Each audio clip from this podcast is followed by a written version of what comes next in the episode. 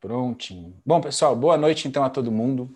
Aula 17 do ONC, o Novo Capital, né, onde a gente tenta buscar inteligência espiritual para vocês e autoconhecimento e todas essas coisas juntas.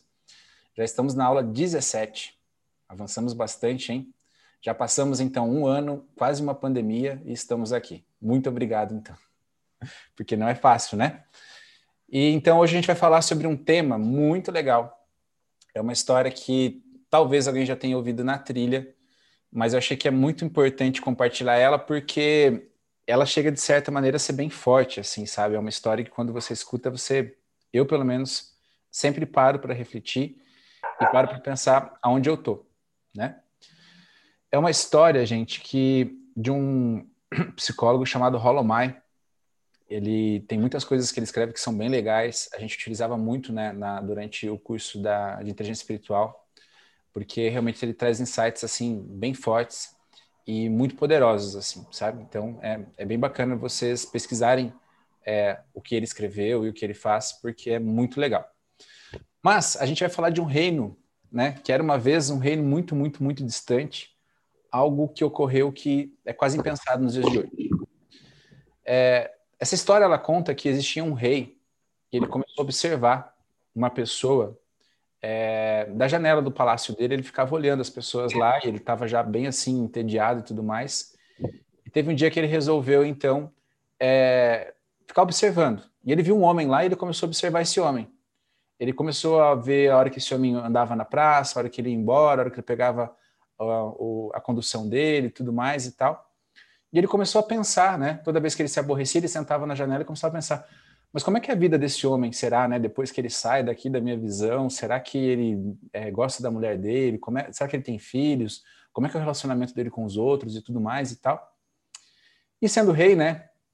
Rei às vezes tem umas ideias assim absurdas, né? E ele teve uma. Ele falou assim: cara, mais do que imaginar a vida desse homem, eu quero ver como é que ele reagiria se eu pegasse ele e colocasse ele dentro de uma gaiola. Inconcebível nos dias de hoje, né? mas foi o que ele pensou. E aí, ele chamou um dos psicólogos que tinham ali perto dele e falou: Você vai ter que, junto comigo, acompanhar essa experiência que eu vou fazer.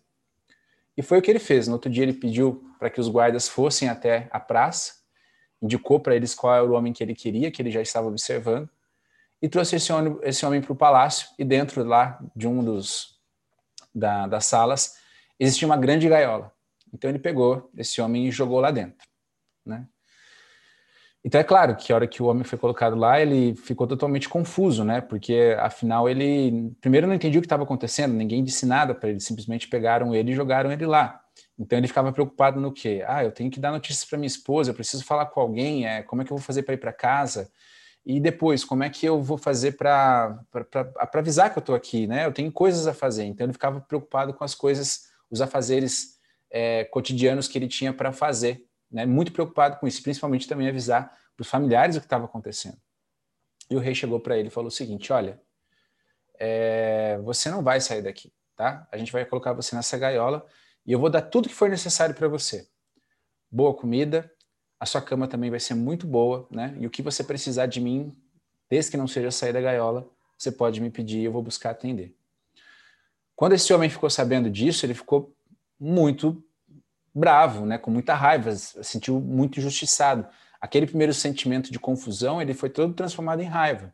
Por quê? Porque ele achava injusto, né, que o rei, primeiro, tivesse toda essa autoridade para fazer isso, ele acreditava que não poderia, e também seria muito injusto para um homem ser trancado dentro de uma gaiola como se fosse um zoológico. Eu acho que isso passa, né, pela cabeça de vocês e de todo mundo.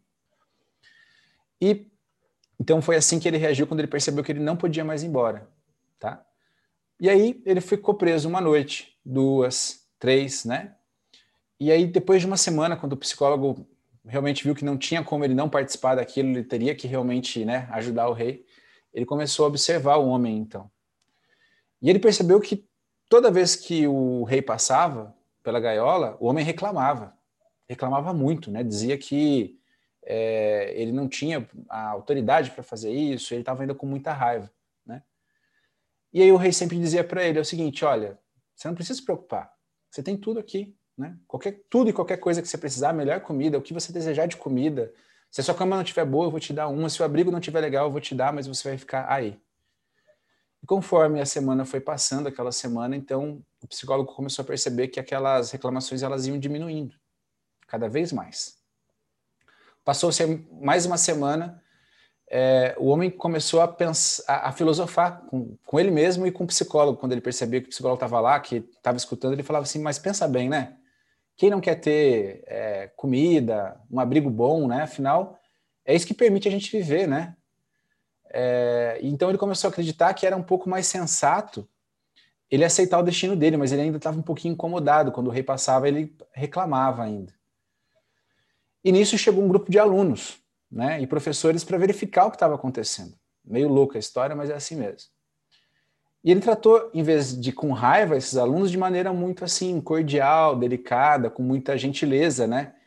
E ele dizia para eles o seguinte: em vez de reclamar do rei, ele falava: Não, gente, na verdade, veja bem, olha só que coisa boa, né? Afinal, eu tenho a comida que eu quiser aqui, olha como é a minha cama, olha como essa gaiola é bonita, né? Como ela está bem feita, bem acabada e tudo mais.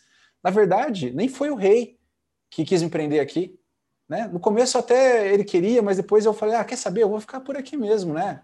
Quem que afinal tem uma condição de vida como essa? Não precisa se preocupar com nada. É só ficar aqui dentro e pensar na comida que eu quero, ela vai vir.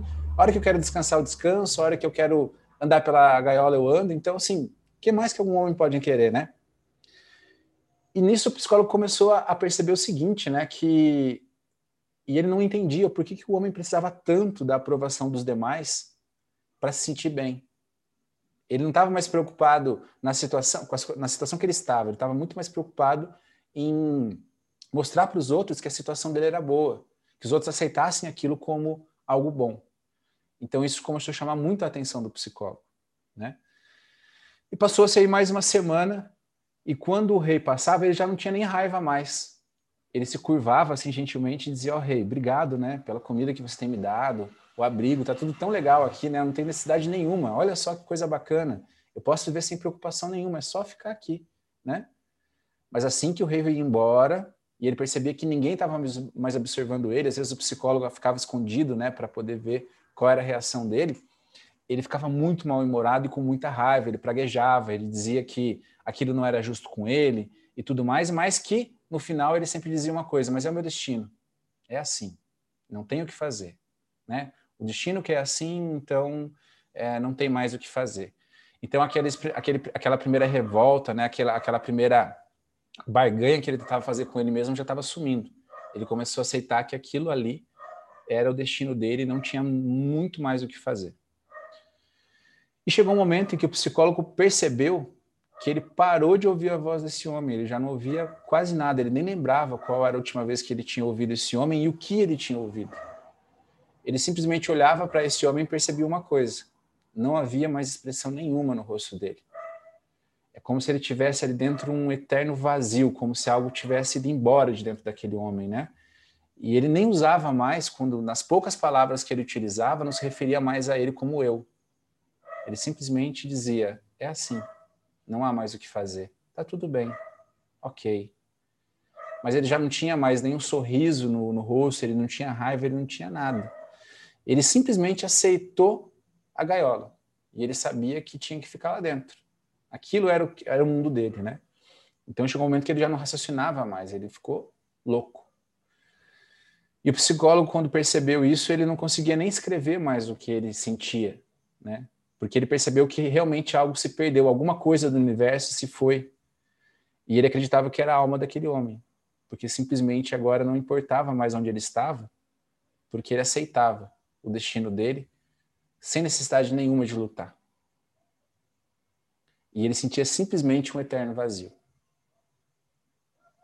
E a história é esta. Não sabemos se o, se o, homem foi solto ou não, talvez ele esteja hoje até lá ainda, não sei, tá? Vamos tentar assistir um Cidade Alerta amanhã para a gente ver como é que fica. Se a gente deve também ter, talvez, noticiado, mas eu não fui atrás das fontes. Mas o que, que vocês acham dessa história? Comentem aí comigo um pouco, que eu, essa aula eu queria que vocês realmente participassem, porque eu acho que é uma história assim impactante e, de certa maneira, muito forte quando você consegue entender o viés dela. Falem, queridas. No caso, só queridas, né? De cada vez precisa levantar o dedo.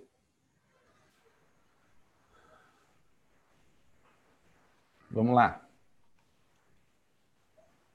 Ninguém. Ou tem alguém falando e eu não estou ouvindo? Agora eu fiquei na dúvida. Tá, ela está falando? Não, eu abri para caso venha alguma coisa já falar, porque fiquei um pouco impressionada com a história. Quem mais, gente? O que, que vocês conseguem entender? O que, o que faz sentido nessa história para vocês? Bom, eu acho que eu as fases. Pode falar, Tyler. Pode ficar à vontade. Não. É, eu acabei perdendo um pouco da história, que deu um problema aqui. Ah, tá. Mas, pelo que eu peguei da história, e conforme você foi falando, foi, veio muito para mim a, a escala das motivações que a gente já, que você já apresentou para a gente. A, quando você está lá embaixo mesmo, quando você está completamente é, anulado. Descaracterização, né? Sem sentido nenhum. Exato, sem descaracterizado, sem nada. E, e, muitas vezes, nos nossos dias, as, as pessoas, a gente mesmo, fica nessa apatia, nessa. Às vezes preso a algum, algumas, algumas crenças limitantes, algumas dificuldades reais e outras nem tanto, às vezes imaginárias mesmo, né? Que a gente se impõe. Exato. Ótimo, perfeito. Alguém mais, gente? Vamos lá. Tá, ela queria falar? É, eu não sei se, se além disso são não lembro se são as fases do luto ou as fases de algum problema quando a gente Bem. enfrenta, que geralmente é, começa com a negação, aí depois vai para a raiva, aí depois vai para a aceitação, para a tentativa de se convencer de que aquilo é bom. Ganha, né? Isso. É, eu não lembro agora bem certinho quais são essas fases, mas parece que descreveu bem elas, Exato. até meio que a despersonificação ali daquele indivíduo e, sei lá, talvez um processo aí mental de depressão. Né? É. Ele, na verdade, anulou é, todos os sentimentos né, dele. Exato. Então, uhum. tanto a parte ruim ali que ele estava sentindo, ele tentou anular isso, ele acaba provavelmente anulando também as coisas boas, o prazer, a felicidade. Tudo mais. Fica com esse vazio. Perfeito, olha aí. Muita coisa legal. Alguém mais? A Gisele nem contou quantos dias ele ficou preso, Gisele. Eu ficava esperando que você soubesse. Poxa vida. Alguém mais, pessoal, gostaria de. Júlia? Eu também me remeteu. Vai lá. Não, é fato que me remeteu também às fases do luto. Me, me lembrou disso enquanto você ia falando, também me, me veio isso à mente, que até ela bem falou ali. Uhum. Foi isso que eu fiquei pensando, mas acho que a minha meu alcance hoje de interpretação acho que foi só até aí. Dá um pouco. Não, pessoal, mas principalmente. Não é todo, né? Eu acho que, por exemplo, quando a gente tem o diagnóstico de uma doença, às vezes um câncer, alguma doença terminal, geralmente a aceitação dessa situação passa por essas fases. Exato. Então, eu não me lembro bem certinho como é o nome disso, eu sei que não é só no luto, em vários processos que a gente acaba enfrentando no dia a dia, a gente passa por esse processo. É a elaboração do luto e da própria. É dentro da tanatologia, a gente tem isso, né? Que é exatamente a celebração. E lembra que o luto ele não significa somente a perca de alguém que está vivo, mas são as nossas ideias, quando elas, elas. Tipo assim, alguém te falou uma coisa e você trocou totalmente de ideia, né? Você pivotou totalmente, assim, você parou de pensar naquilo e você né? Nossa, agora eu vou ter que abandonar isso do que eu acreditava porque faz mais sentido aquilo. Às vezes também na relação com uma pessoa que você está trabalhando, com uma pessoa que você está no relacionamento, tudo isso passa, sabe? Desde a compra de uma coisa, já não foram comprar algo, tiveram, não tiveram todas essas fases. Ah, eu quero. Ah, mas será que eu quero mesmo? Será? Então tudo isso é muito interessante, né? Júlia, você quer falar mais alguma coisa? É, na realidade é que eu estou fechando que está fazendo barulho no ambiente, pode atrapalhar. Mas uhum. sabe que hoje eu vi um vídeo que enquanto você falava essa história, eu fiquei, eu fiquei pensando, né?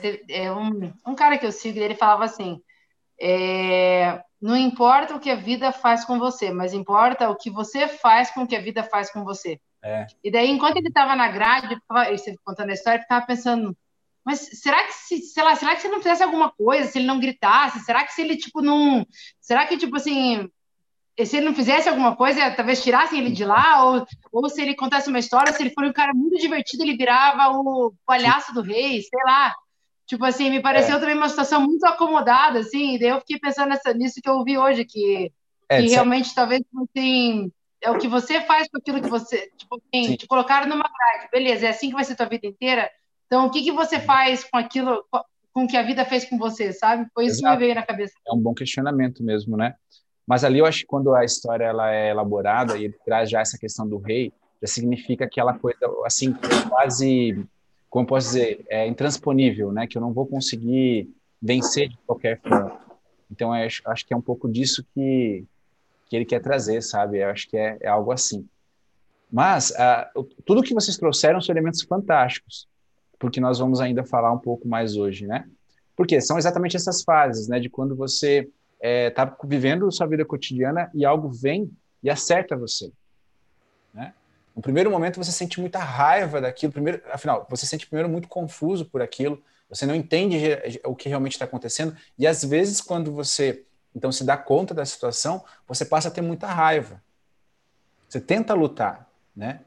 Mas às vezes aquilo se torna tão maior do que você, que assim como homem, você vai primeiro, é, você vai reclamando, mas o, o grau de, de reclamação ele vai diminuindo cada vez mais, até que chega num nível em que aquilo passa a ser quase normal para você. A gente não está acostumado com essa frase agora, o novo normal, né? Novo normal vai ser isso, novo normal agora é isso, novo normal vai ser aquilo. Então, tem muito, é muito relacionado a isso, sabe? E aí, geralmente, a gente começa, a, a quando está numa situação ruim, é, isso pode ser até mesmo, às vezes, num relacionamento. Você está dentro de um relacionamento abusivo, a gente vê muito isso, às vezes, na literatura, né? Em que é, a gente vê no romance, lá principalmente no Machado de Assis, outros, a mulher apanhava, mas ela disse para as outras: não, mas assim, eu apanho, mas tá tudo certo, né? Porque ele me ama e tal. Às vezes ele dá ali uns escorregão e tal, a gente dá umas brigadas, mas tá tudo certo. Então, quer dizer, e, e a gente vai vendo isso no dia todo. Às vezes você está no teu trabalho e tá bem, tá, tá num relacionamento assim, né, com, com o chefe ou até mesmo com uma pessoa que está, vamos dizer assim, abaixo de você, mas está tudo normal. Por quê? Porque aquilo é a normalidade dentro do ambiente novo que você inseriu. Então, isso também é uma coisa a se pensar, né? É, e chega um momento daí que você começa a tentar provar para os outros que aquilo, na verdade, é bom, mesmo todo mundo percebendo que aquilo é muito ruim. E às vezes até mesmo no nosso comportamento, né? Às vezes você está é, tá numa semana ruim, você resolve ligar, né, o, a caixinha do Sidane, e aí você começa a dizer, não, agora eu sou assim, quem quiser me aceita, eu, né, e você vai para cima. Então são várias coisas que a gente pode pensar dessa história. Até que chega um momento em que você está ali dentro, vivendo tudo que há de ruim ou tudo que, e, e, também às vezes acontece ao contrário, né? Às vezes você pode ser jogado dentro de uma gaiola, por exemplo, ele podia é, imagina se dentro dessa gaiola ele tivesse além de comida e abrigo, ele tivesse realmente tudo que ele desejava de fora. Aí a gente coloca assim a bebida que ele quisesse, o, o objeto que ele quisesse, a pessoa que ele quisesse, tudo mais. Aí talvez ele teria se acostumado muito mais rápido ainda com essa situação. Né? Mas vai chegar sempre um ponto em que a gente vai tentar lutar, lutar, lutar, lutar, lutar, e a gente vai começar a agradecer, né? Quem às vezes é, é o causador dessa dor para nós, por ter causado ela. Olha só que maluco, né? É, a gente já, vocês devem ter ouvido da síndrome de Estocolmo lá, que, né, que as pessoas que são sequestradas no final, elas acabam assim criando um vínculo com quem faz mal com elas, né? Porque a única maneira de ser segura, a única maneira de se sentir segura é estando próximo dele, entendeu? É para você ver como que vai distante essa história. E aí até que chega um ponto em que simplesmente, né, a nosso, o nosso brilho no olhar ele se vai, ele se vai, ele vai embora, e aí sobra o quê? Sobra o nada, sobra aquele conformismo, né, aquela coisa que assim, não há mais o porquê lutar. Mas parece também que é muito distante quando a gente fala que aconteceu num reino muito, muito, muito distante. Vamos trocar, talvez, essa palavra rei pelo governo, pelo Estado. Quer dizer, tem um Estado que diz para você assim: eu vou garantir tudo o que você deseja, né? Segurança, é, saúde, uma maneira de você se alimentar, sua educação e tudo mais. A única coisa que você tem que fazer é ficar quietinho aí e fazendo o seu. Chega um momento em que você vê as injustiças e você quer, isso deve acontecer toda semana conosco a gente está lá e começa a ver as injustiças que o governo comete e tudo mais e tal, né? Tanto de um lado como do outro, e aí isso nos gera raiva, mas o que? A gente não consegue lá e mudar. Então chega um momento em que você quer saber, vai ser assim e sempre vai ser assim, né? A gente até tem uma frase que diz que o Brasil é um país corrupto. Mas nas aulas eu até costumava dizer, vamos dizer aí que nós somos, acho que quase 250 milhões ou 280 milhões de brasileiros, né? E vamos dizer que nós temos 50 políticos, que 50 mil políticos, assim, estou chutando, tá? Mas que desses 50, 10 mil sejam corruptos e fazem tudo isso. E aí a gente classifica uma, uma entendeu? Um país todo como corrupto por causa de alguém que talvez represente menos de 1% da população. Mas por quê? Porque a gente é, é, é uma máquina tão difícil de transpor que a gente não consegue. Então chega um momento em que você simplesmente quer saber, nem vou ligar mais para isso, né? Então isso é uma das coisas que eu acho que é bem interessante a gente colocar. Então a gente está num plano muito geral. Vamos para um plano um pouquinho é, mais é, próximo da gente, né? Talvez o nosso trabalho. Quando você vai trabalhar, né? O que que acontece? O trabalho te provê o quê? Condições para que você tenha também o seu abrigo, a sua alimentação, a sua segurança, a sua saúde e tudo mais. E às vezes você não você não está feliz com aquele seu trabalho, mas ele te garante tudo isso, né? De uma maneira talvez muito maior daquilo que você é, gostaria de ter ou você imaginaria que teria, ou que acha que merece, que né, é ter.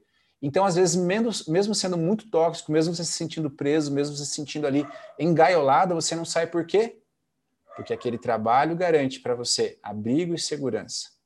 Vocês entendem como que é legal quando a gente vai trazendo isso lá do macro e vai colocando em gaiolas menores, a gente, porque na primeira a gente talvez não se sinta engaiolado. Já na segunda você fala, opa, talvez eu poderia estar fazendo algo melhor da minha vida e não estou por quê? Porque eu quero essa estabilidade. Talvez eu reclame alguns dias do meu trabalho, mas vai passar cinco, seis anos e eu vou chegar um momento que eu vou, ah, quer saber? Né, esse trabalho me pagou tudo, tudo que eu tenho. Eu não estou dizendo que a gente não tem que ser grato, mas assim, lembra, né? A gente sempre tem dois pés, né? Quando a gente não está satisfeito com uma situação, o que a gente faz? A gente caminha numa outra direção. E eu não estou dizendo que isso vai acontecer de uma hora para outra, que você vai chegar num trabalho talvez que você não goste, vai falar assim, que se dane. Né? Eu mesmo, eu tinha um trabalho lá na TI que eu gostava muito. E eu fiz uma preparação de dois anos para poder sair de lá, para então poder ter a Trackers. Não foi assim que eu vou virar a chave de repente, não, porque eu tinha realmente as minhas é, obrigações para pagar, eu tinha o Miguel nascido com três meses, quer dizer, eu não podia simplesmente dar um salto de fé e acreditar que as coisas dariam certo. Né? Então, quer dizer, quando você se planeja, até para sair da gaiola, vamos dizer assim, você tem que ter um planejamento. É como a, a Júlia falou, talvez o não conformismo, é, conformismo seja exatamente assim, ok, né? Fizeram algo de mim, agora eu tenho que ter uma estratégia para sair daqui. Talvez se eu tocar o louco aqui, os caras vão pegar e vão me matar. Mas e talvez se eu for pensando né, numa estratégia para talvez até trazer o rei perto de mim, quem sabe numa hora o rei não está né, morando aqui na gaiola comigo e de uma hora eu saio. Então a gente tem que pensar em tudo isso, entendeu? Então, então nós pensamos, né, Estado, trabalho, e agora vamos trazer um pouquinho mais para dentro da gente, família. As famílias também, às vezes, é, têm sistemas que nos aprisionam. Por quê? Porque lá dentro nós temos um papel, as pessoas esperam algo da gente, se a gente não cumpre, às vezes, com aquilo, né, a pessoa quer que você continue, às vezes, naquela gaiola. É, é, é inconcebível para ela que você consiga ir embora. Principalmente a gente vê isso, às vezes, assim, com os pais.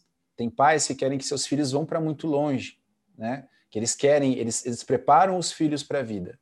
E existem outros pais que não, eles querem que os filhos sempre fiquem embaixo das suas asas. O que, que geralmente acontece com o segundo tipo? Os pais acabam cuidando desses filhos quase até o final da própria vida.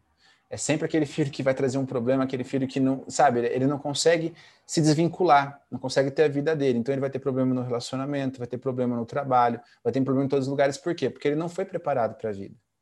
Então nós, enquanto pais, enquanto filhos, enquanto é, pessoas que se relacionam numa família, nós temos que também ter este cuidado de não aprisionar, de deixar livre. Né? Hoje eu estava na cama e eu vejo o Miguel assim, é, é muito gostoso ver uma criança crescendo, mas ao mesmo tempo aquela mãozinha que antes cabia quase aqui na, no cantinho da minha mão já ocupa a minha mão inteira. O carinho que antes era tão fácil de fazer, agora ele já começa tipo assim, ai pai, eu quero ir, eu quero brincar. E eu imagino que com 12 anos vai ser muito diferente. Com 18, talvez eu não consiga nem fazer talvez um carinho nele. Com 30, então, eu não sei. E eu fico pensando às vezes, será que a minha mãe tem essa mesma visão, né? O Carlos agora ele é tão adulto e eu não consigo talvez ir lá e fazer um carinho nele. Mas assim, é melhor que isso ocorra e o Miguel cresça e ele possa dar carinho para o filho dele, carinho para a esposa dele. Quer dizer, a gente não pode aprisionar para si, porque quando a gente aprisiona para a gente, é aquela coisa, a gente, só a gente vai escutar o canto do pássaro e ninguém mais. Não é assim numa gaiola? Já não é absurdo às vezes você pensar um pássaro numa gaiola? Você imagina então uma pessoa dentro de uma gaiola, uma criança dentro de uma gaiola? Então tem que deixar ir lá, cair uns tombos, se ferrar, quebrar uns dentes, não tem o que fazer. É o único jeito que realmente a gente aprende, né? A gente escutava muito falar dos espartanos lá que mandavam as crianças, né? Mas imagina para aquele na, naquele tempo, né? Como é que era?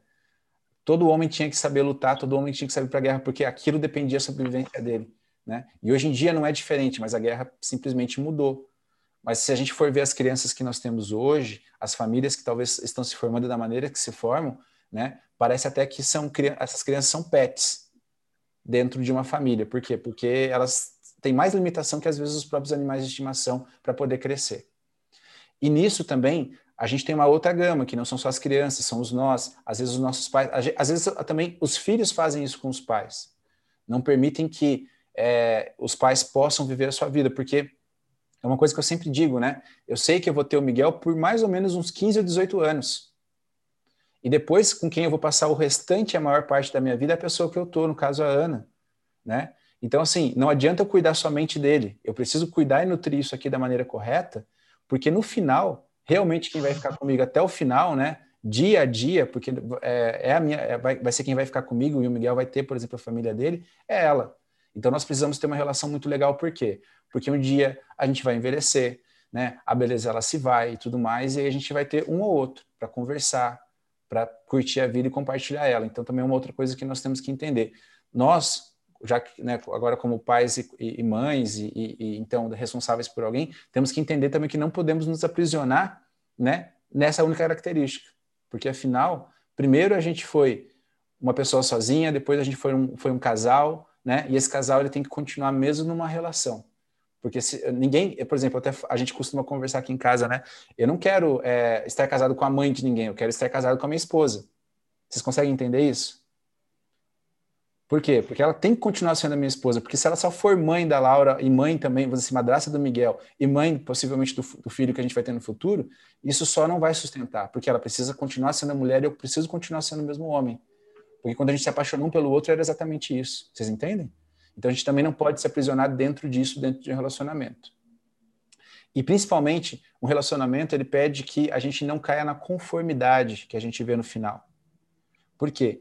Porque é aquilo que eu, que eu acabei de dizer. Quando você conheceu a pessoa com quem você se casou, a pessoa com quem você está, provavelmente foi no encontro que você foi, você estava, tanto ele como você, né, como a mulher, se arrumaram, tomaram um bom banho, se perfumaram, é, cuidaram de si e aí se encontraram. Aí depois que eles lutaram tantos para ficar junto, no dia a dia o que, que acontece? Se encontram de qualquer forma, não saem para um encontro. Quer dizer, tudo isso faz parte de você também não estar dentro de uma gaiola e não estar conformado com a situação atual. E aí depois vem a nossa própria gaiola. Quem vocês realmente pensam que vocês são? Quem limitou aquilo que vocês são? Quem disse que vocês são exatamente isso? Né? quem, é, quem, quem, quem, quem, quem definiu quais são os seus limites. E até hoje eu vi aquela frase do Einstein, né, que o homem ignora tudo aquilo que ele não conhece. E ele deixa de ser tudo aquilo que ele não conhece. Então, o mundo, né, o universo para um homem e quem ele é, é de acordo com o tamanho daquilo que ele conhece. Então, se eu fico fechado e restrito sempre às mesmas ideias, as mesmas coisas, os mesmos amigos, ao mesmo círculo de pessoas, o que, que vai acontecer? Eu caio dentro de uma outra gaiola. E cada vez essa gaiola vai ficando mais apertada. Vocês conseguiram entender um pouco? Que existem vários níveis de gaiola em que eu tenho que começar a perceber e que lá no começo, quando eu contei a história, não parecia tão distante essa gaiola. E talvez agora a gente pensando um pouco, vocês devem ter pensado, talvez, hum, eu sei que tem um lugarzinho ali, né, que tem uma gaiola. E é isso mesmo que a gente tem que pensar. O que que nos aprisiona? Ou quem nos aprisiona, né? Aonde está essa prisão? Quais são as gaiolas que nós estamos inseridos? Será que quando eu saio de uma gaiola, quando eu venço algo, eu, eu, tô, eu saí, tô livre ou tô dentro de uma gaiola maior? Louco isso, né? Totalmente maluco, porque às vezes você teve uma grande vitória, você foi lá, enfrentou o chefão da fase, e aí a hora que você vê, é igual videogame, acabou? Não. Você vai para uma fase ainda maior, com mais desafios, com mais adversários e com um chefão mais difícil. Talvez, né, Deus, quando criou essa, esse mundo aqui, ele pensou nisso. Vamos fazer um videogame maneiro aí, vamos dar uma, um livre-arbítrio para cada um e vamos ver como eles se viram, né? E aí toda vez que ele passou por uma fase, eu vou tacar outra até que chega o um momento que, beleza, ele ganhou, salvou a princesa, salvo, né, foi salvo pelo príncipe e tal, e tudo mais, aquela coisa, né? Mas em que fase será que eu tô? Será que eu tô bem no comecinho do jogo lá porque eu não prestei muita atenção e toda hora eu tô morrendo? Ou será que eu consegui evoluir e me libertar um pouco? E quem está protegendo você de verdade? Será que quem realmente traz toda essa estabilidade, traz toda essa segurança, está te protegendo ou ele quer que você seja preso? Agora aqui fez, né? Porque é uma pergunta que vale muito a pena. Será que aquilo que realmente me protege, me protege ou me prende? Vocês se acham livres de verdade? Respondam, comentem em três palavras. Vocês perceberam como é uma historinha impactante? Eu acho que vocês estão quietos porque vocês estão pensando, é isso? É isso. Ah, tá, tá, tá indo bem, assim. É. que hoje eu tô vendo que tá um nível, assim, de concentração bacana, assim. Eu tô pensando, eles devem estar pensando. Mas é isso mesmo, nós temos que começar a pensar e refletir no que nós estamos presos e, que, e, e quem nos prende, né? E também existe um outro pensamento que vem aí que eu não disse ainda, qual que é? Será que vocês não estão prendendo alguém dentro de uma gaiola? Será que vocês já não prenderam alguém há muito tempo dentro dessa gaiola? Ela está conformada, mas ela talvez não quisesse estar ali de verdade? E será que além de você, você não chamou um coleguinha para dizer: olha só o que, eu vou fazer? Vou prender esse cara aqui, vamos ver o que acontece. E ainda vou trazer um grupo de professores e alunos para, ó, tá vendo lá, ó, prisionei, tá, Tá amarrado, peguei pelo estômago. Entendem? Então, quer dizer, é um questionamento que não para mais. E a gente começa a ver os fatos que ocorrem né, à, à nossa volta, tudo que aconteceu no ano passado. Você percebe como as pessoas vão se rotulando e se prendendo em gaiolas? Quer dizer, as pessoas no Brasil elas brigam por partido político. Vocês imaginam o que, que é isso? quem realmente de um partido político está preocupado com a sua situação. Né? Eu aprendi uma frase esse ano que eu achei muito legal, que é essa: a minha pátria é a minha família. Eu não me preocupo mais se a esquerda está indo bem, se a direita está indo mal. Eu vou fazer meu trabalho e tentar garantir que a minha família tenha tudo que ela necessita. E junto com isso, todos os demais, entendeu? Tentar melhorar de verdade a minha realidade para que essa realidade comece a impactar as demais. Até o ANC, é um pouco disso. Então, assim, nós precisamos libertar as pessoas da gaiola, mas não é ficar para ficar discutindo no Facebook ou no Instagram, no Twitter, é, dizendo se aquele está certo ou aquele está errado. É cada um cuidar, Tayla, da sua da vida. Sua vida. Cada um cuida da sua vida, e aí quando a sua vida estiver muito legal e muito boa, sabe o que você faz? Aí você começa a ajudar os outros com algumas dicas. Mas daí você foi lá e fez. Né? Você foi lá e fez, você foi lá e tirou a trave do seu olho, você foi lá e agora sim você pode dizer. Então, essa história é fantástica exatamente por isso. Porque nos traz e nos faz pensar assim, no que, que eu realmente estou preso e do que eu quero me libertar. O que, que vocês acham? Pois é, faz a gente pensar também que, que por mais que a gente enxergue várias dessas gaiolas e consiga se libertar de certa forma da maioria delas, é, no mundo geral, não sei, tal, pelo menos pensando aqui, uh, dificilmente a gente vai ser completamente livre nesse mundo, entendeu? Sempre vai ter alguma coisa que foge do nosso alcance e, e que não vai nos possibilitar, às vezes, né? E, e, até, e até quando você, a gente pode pensar assim, ah, mas daí quando eu morrer eu vou me libertar de toda essa gaiola. Não sei também. Eu não sei. Quem que sabe? Ninguém, ninguém voltou lá para saber. Talvez até o rei, a história seja essa, a gaiola esteja lá, né? Eu não sei, a gente não sabe. Talvez a gente vá morrer com uma esperança assim do tipo, nossa, a gente vai ter um paraíso e vai ser muito melhor. A gente não sabe. Mas o que a gente não pode fazer também é só por causa disso dizer assim: quer saber? Já que sempre vai existir uma gaiola maior lá fora, por que, que eu vou sair dessa daqui? É, talvez o segredo seja uh, tentar uh, nos liberar das gaiolas que nos incomodam, de certa forma. Né? Aquilo que não nos afeta tanto, é, não precisa gastar energia lutando contra, né? É, porque vamos imaginar assim, é o que eu ia falar sobre as gaiolas. Tem uma diferença muito grande de um canarinho que está preso numa gaiola pequena lá só para o cara escutar o canto dele e de uma ave que está lá no Parque das Aves, por exemplo. Lá está presa, não está? Lá no Parque das Aves, tá. Mas se a gente for pegar assim o grau de felicidade dessa para essa outra que está no Parque das Aves, tem uma diferença? Tremenda, né? E aí existe uma outra, outra ave que está presa, vamos dizer, dentro do Parque Nacional ali sendo monitorada e tudo mais e tal, mas assim, vale muito a menos. É, a, a, a, ave que vê a do parque fala, meu Deus, como eu queria essa vida, e a que vê a do parque fala, meu Deus, como eu queria estar dentro do Parque Nacional. Vocês entendem? Só que assim, então é isso. A gente tem que pelo menos escolher uma gaiola que seja confortável o suficiente para a gente poder abrir as asas, poder cantar e poder ser feliz. Aí que está o grande jogo. Enquanto eu não conseguir me encontrar num local assim, vocês não parem de tentar sair dessa gaiola. Eu ia só. Sabe que o ano passado, Dom, assisti, acho que devem ter assistido todos aquele o, o documentário Dilema das Redes. Ainda Se não. Se vocês não viram, assistam, porque é muito interessante que ele leva a gente a refletir numa dessas gaiolas, né?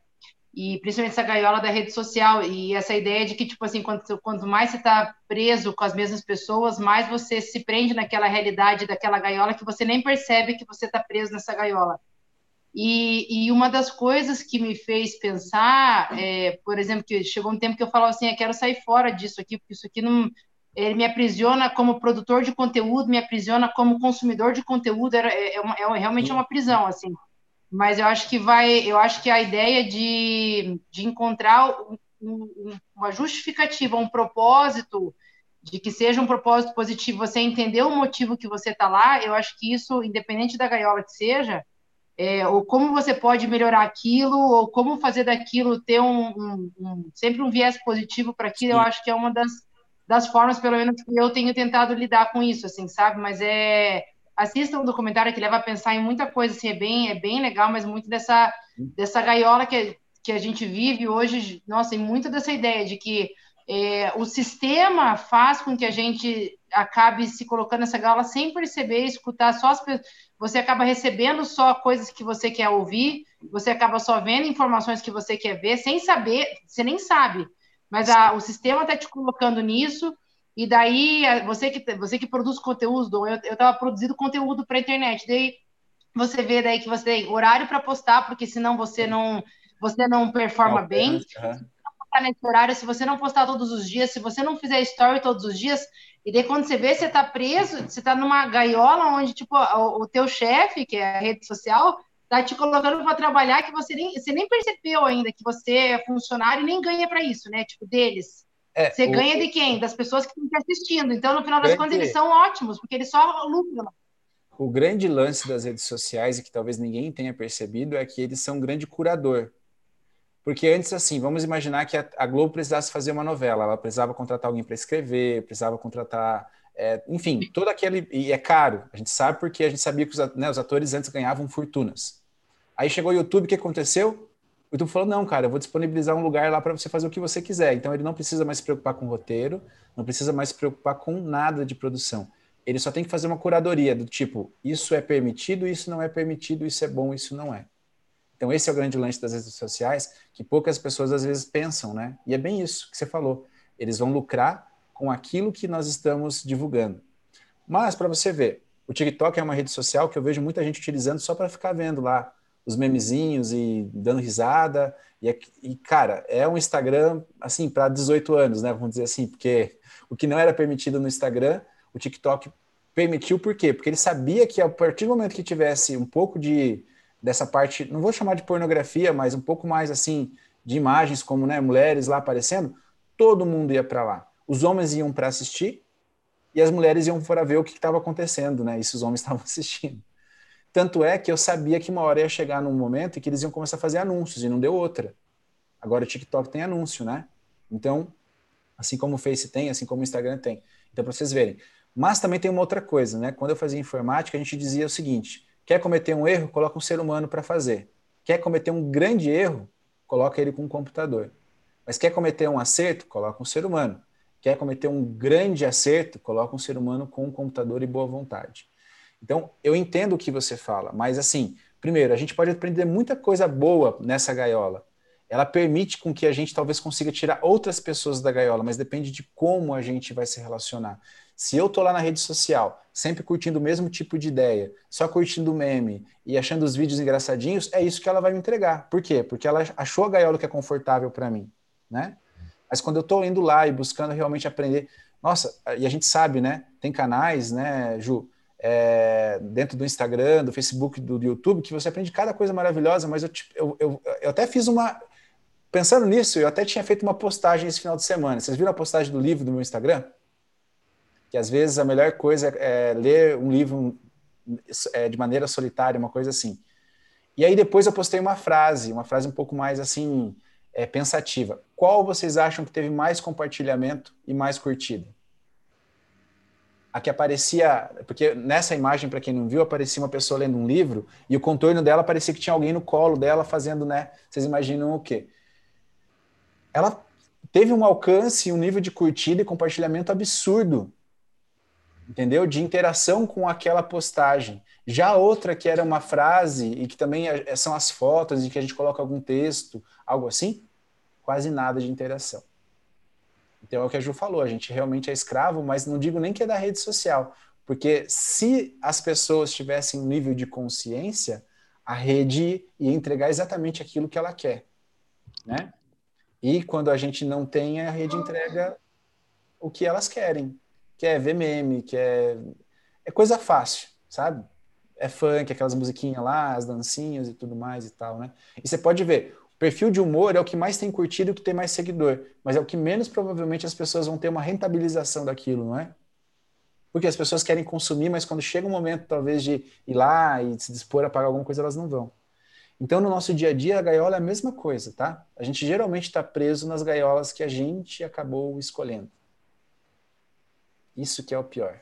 É, eu acho que daí vai essa ideia de, de trazer, de, de, eu acho que a ideia de sempre refletir sobre, né? A gente parar para refletir, para ter esse olhar e para escolher as gaiolas que a gente quer pertencer. Uhum. Então, o, que eu, o, que, o que eu achei da, eu rede social, porque eu achei assim, era uma coisa que eu não tinha eu não tinha parado para pensar sobre, né?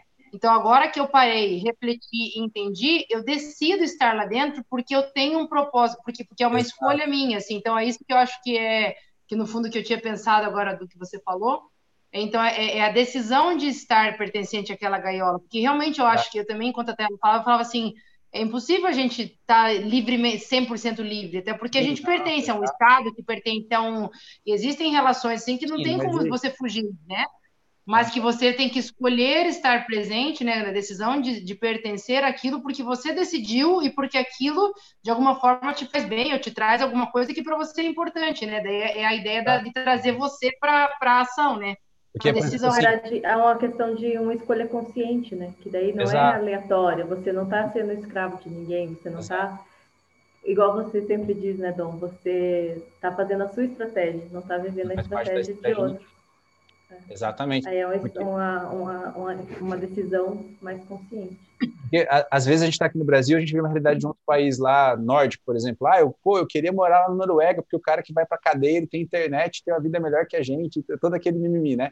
Mas vai perguntar, ah, porque a América Latina é uma, né, uma desgraça, não sei o quê. Aí você vai lá perguntar para um peruano, para um boliviano onde que ele queria morar, qual país que ele queria morar. Ele ia querer morar no Brasil.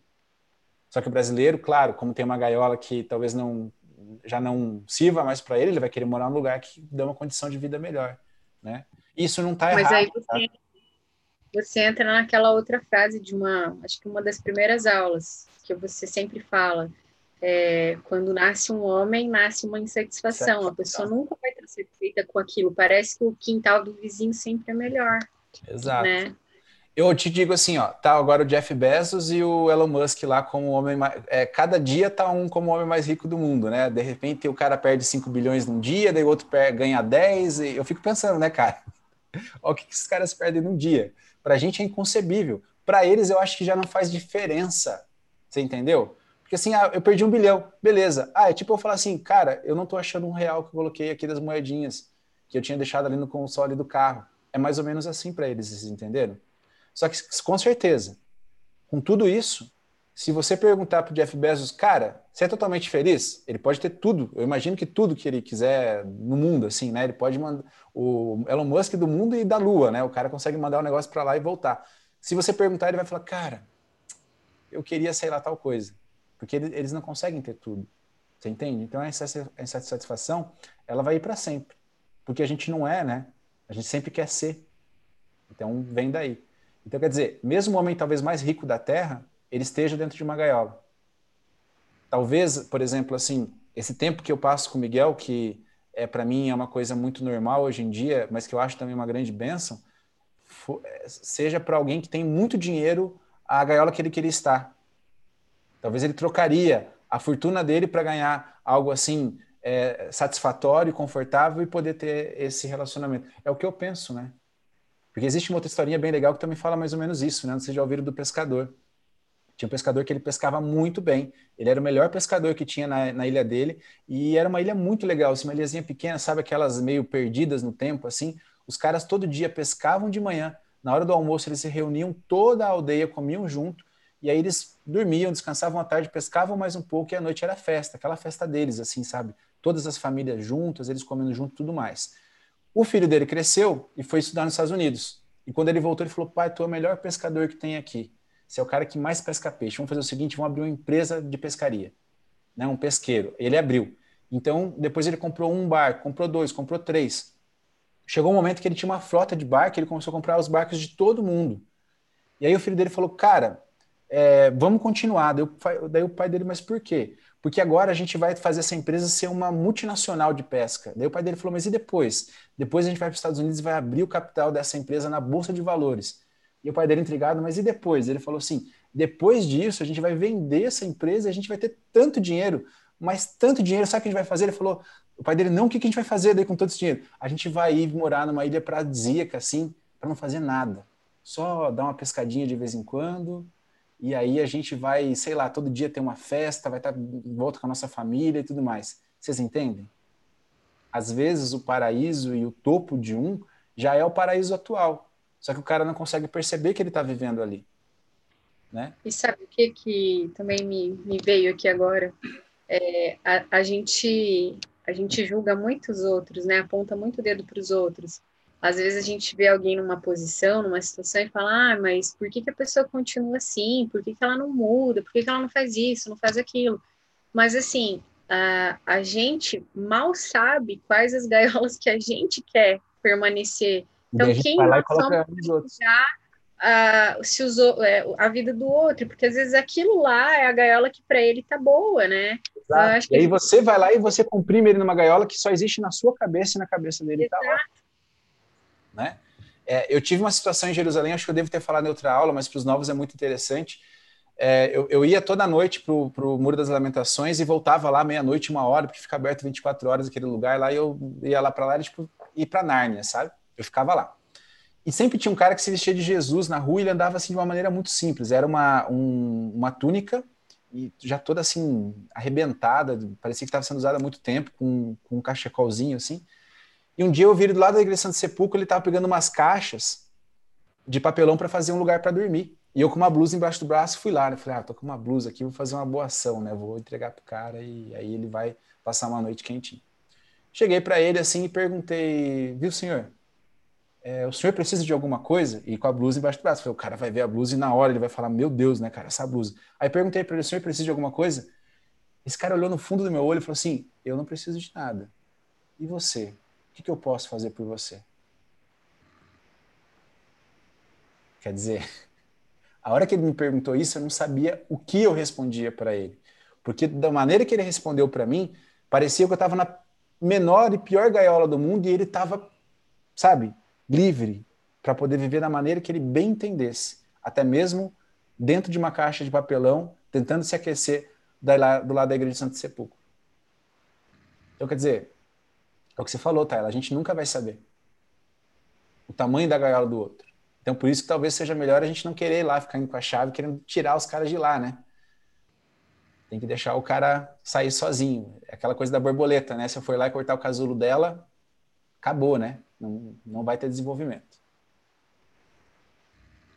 E aí, para terminar, tem uma frase que eu já comentei com alguns daqui também, que é liberte-se, né? Porque para nós as gaiolas às vezes são uma questão de escolha. Para algumas pessoas, como esse povo que vocês estão vendo na foto, não é.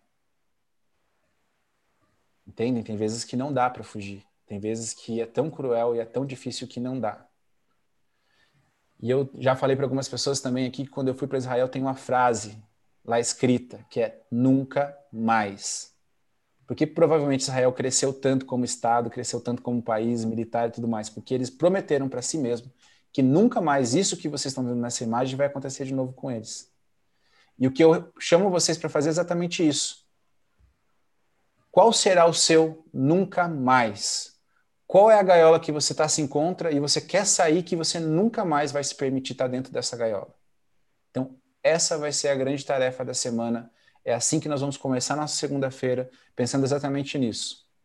O que é aquilo que me aprisiona, que eu vou libertar e que eu nunca mais vou permitir que aconteça na minha vida? Nem que eu tenha que tatuar no braço, como alguns judeus fazem, né? Nunca mais isso vai acontecer. Já pararam para pensar nisso?